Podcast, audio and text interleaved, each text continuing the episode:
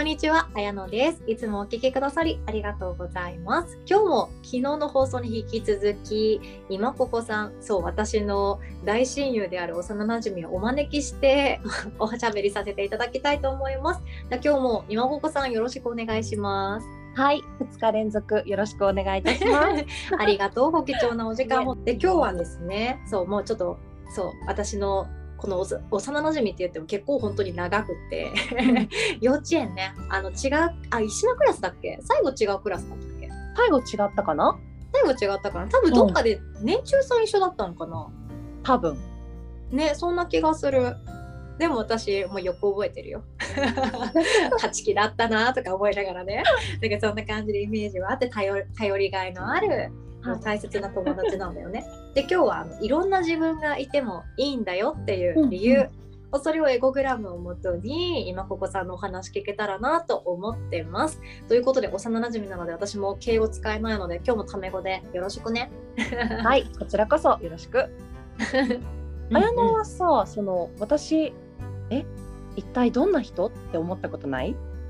うん、なんかよくこういろ。んな自分がいて、えどれが本当の私、みたいな。いや日々あるよ。だって。ヨガやってる瞬間さなんか、うん心穏やかにリラックスとかはい言ってるけど、うんまこちゃん靴下はよ履きんなよみたいな感じで 朝からなんか奮闘してる時あるしうんなんかね自転車乗りながらルンルンの自分もいるけど爆走してる時もあるしいろんな自分がいてなんかねどれが本当みたいな感じよく思うよ。やっぱそうあるよね。よかった。うん私もあると思うん、結構あって、まあう。うん極端に言う極端というか仕事とプライベートの私って全く違うしうんうん友達の前とそりゃあね好きな人との前でも違うやろうしうんうんサバサバしてそうってこうよく言われるんやけど、まあ、全然そんなことはなくって、うんえ私って多重人格なんかなって思ったこともまあ過去にはあったんだよね。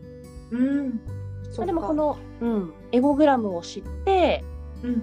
実はね誰にでも5人の私がいるって本当？言うと何それ？分かりやすいと思うんだけど、まあ、それを知ってちょっと安心したっていうのがあって今今日はねあのー有名な煉獄さんでちょっとその話をしたいなって思誰ったんですがですよね。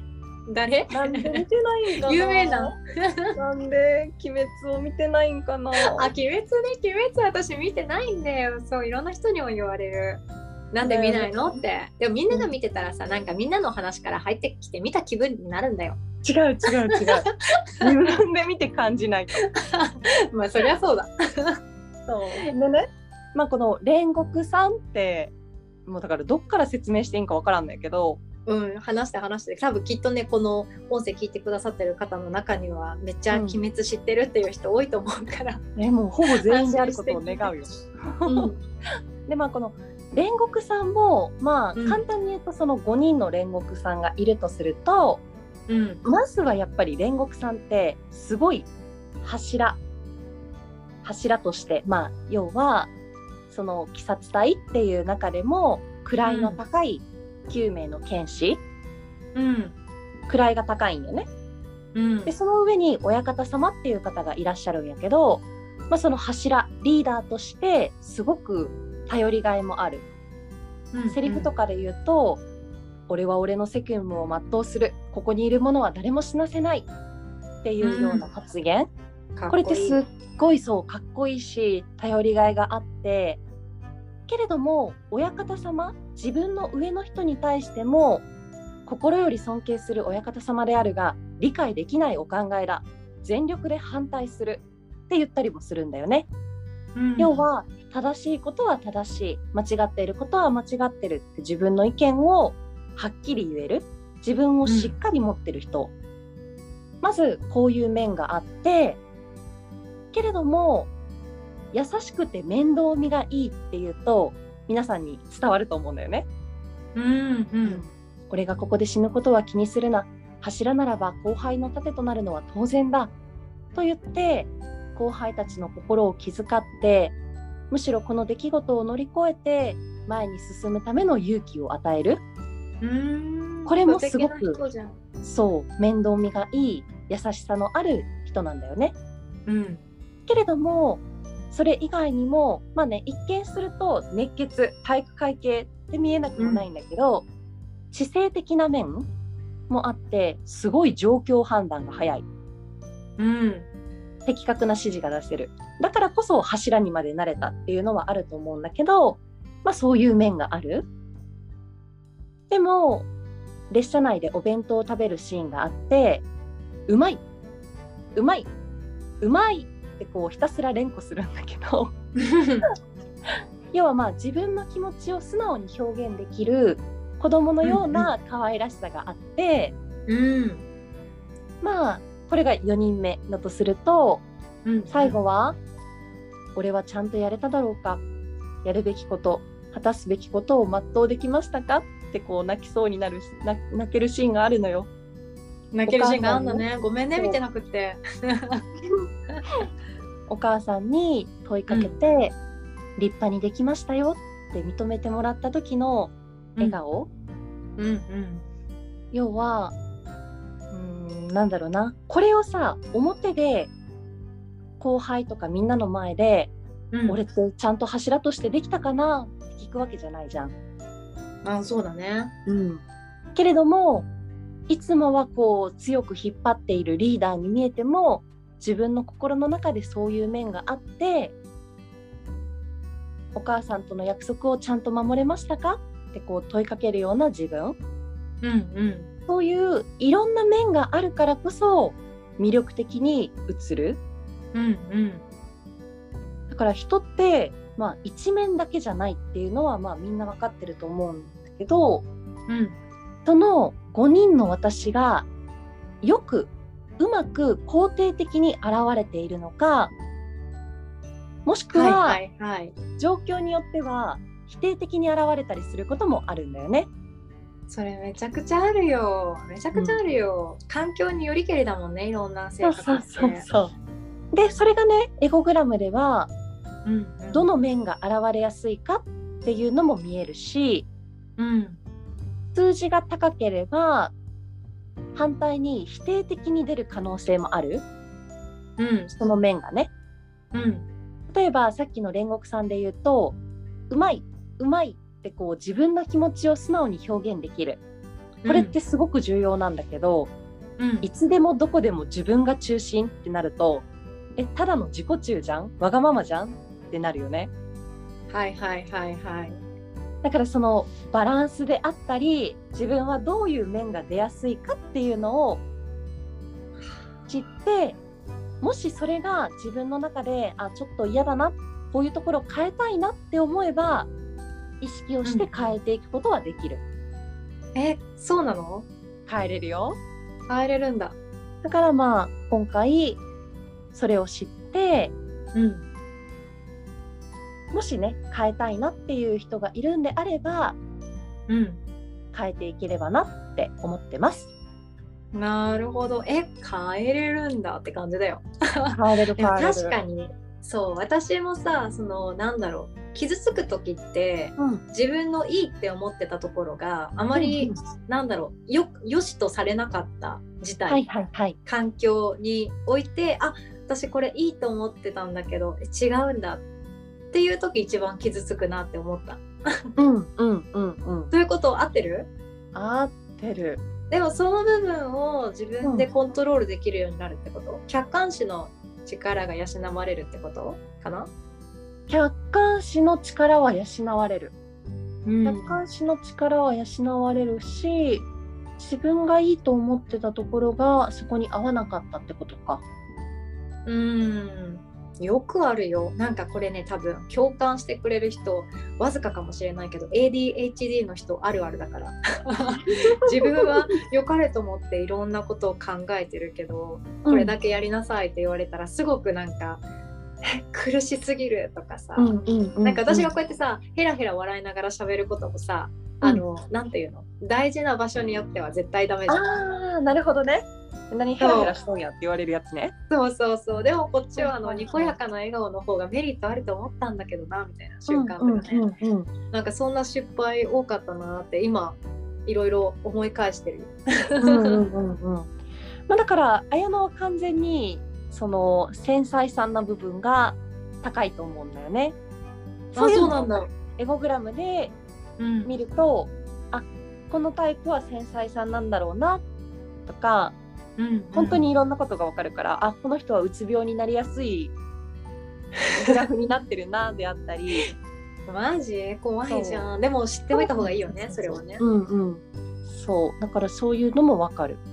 えー、面白い。適色とかもわかんない。適色もやっぱりあのー分かったりもする。あ、そうなん一だ。概にみんながこれって言えないけどうん例えばさっきのさ煉獄さんで言うとさちゃんと正しいことは正しい、間違っていることは間違ってるって自分の意見を言ったりうん要はそういう信念目標に向かって努力できるってなるとうんあとはほら後輩指導うんが向いてるってなると教師とかうん。そっちの職要は教えるっていうことが向いてたりもする。ああ、なるほどね。うんあとはやっぱり人に関心があるか自分に関心があるかっていうような軸が見えたりもするからうん。接客が向いてるのか何かこうクリエイティブ自分の世界で想像を働かせてっていう仕事が向いてるのかっていうのが見えたりもするのはする。なるほどね。じゃあ新しく何か始めるきっかけにもなるかもしれないね。うんうんでも確かにそのさ、自分の中に5人の自分がいるっていうのってなんか人に対して興味を持つとか好きになるポイントだったりもするよね。ギャップっていうの、えそそううそういうこと？そういうこと？そうそうそうそうそう。でそうだよね、うんなんかただ単にただのいい人だったら別に興味ないけど、えこの人こんなかっこいい顔の下に可愛いポイントあるんだキュンみたいな。あるあるそれがああるるからもっと惹かれるとかさなんか厳しい上司もさなんか2人で車に乗ってどっか外勤行ってる時になんかいつも頑張ってるよなっていうそのなんていうの言ってくれる一言で優しい一言ね。知るとかそんな感じだよね。そう。でもやっぱりこう普段ってさ特に職場なんかで言うと、もうその働いてる面しか見えないから、うわもうこの人ってこんな人だ嫌だって思うかもしれないけどやっぱりその人の中にも5人の自分がいてうんその状況状況で出てくるものが変わってることがあるからうん。それだけで判断するっていうのは、まあ、私もよく判断しがちなんだけどするする。そう残念というか、ね、もっとお互いのことをちゃんと知ってっていうのは大事。なるほどね、そういうことね。確かに。なんかいろんななんか性格ってさただうん。自分はこれ一個ってわけじゃん、うんうんうん。ないじゃん。ね、だからいっぱいいろんな自分がいるから生きてて楽しいしそうそうそうそう。いろんな人とつながれるとかそんなメリットもあるって大事ってことだよね。うん。やっぱ性格もこう一言では表せられない？うん、生まれ持った部分とまた本編でお話をする親からこう親であったり周りの養育者からいろいろとこう情報を得て作られていく競技、はいはい。はい狭い部分の性格とうん。その上にさらにもう社会に出たりするとうん、役割性格とか社会性格って言われるようなもの。なるほど。だからまあ、はいはい。今の時代には合わないけれど例えば、女性は女性らしさ。うんうん日本人ならこうあるべきとか。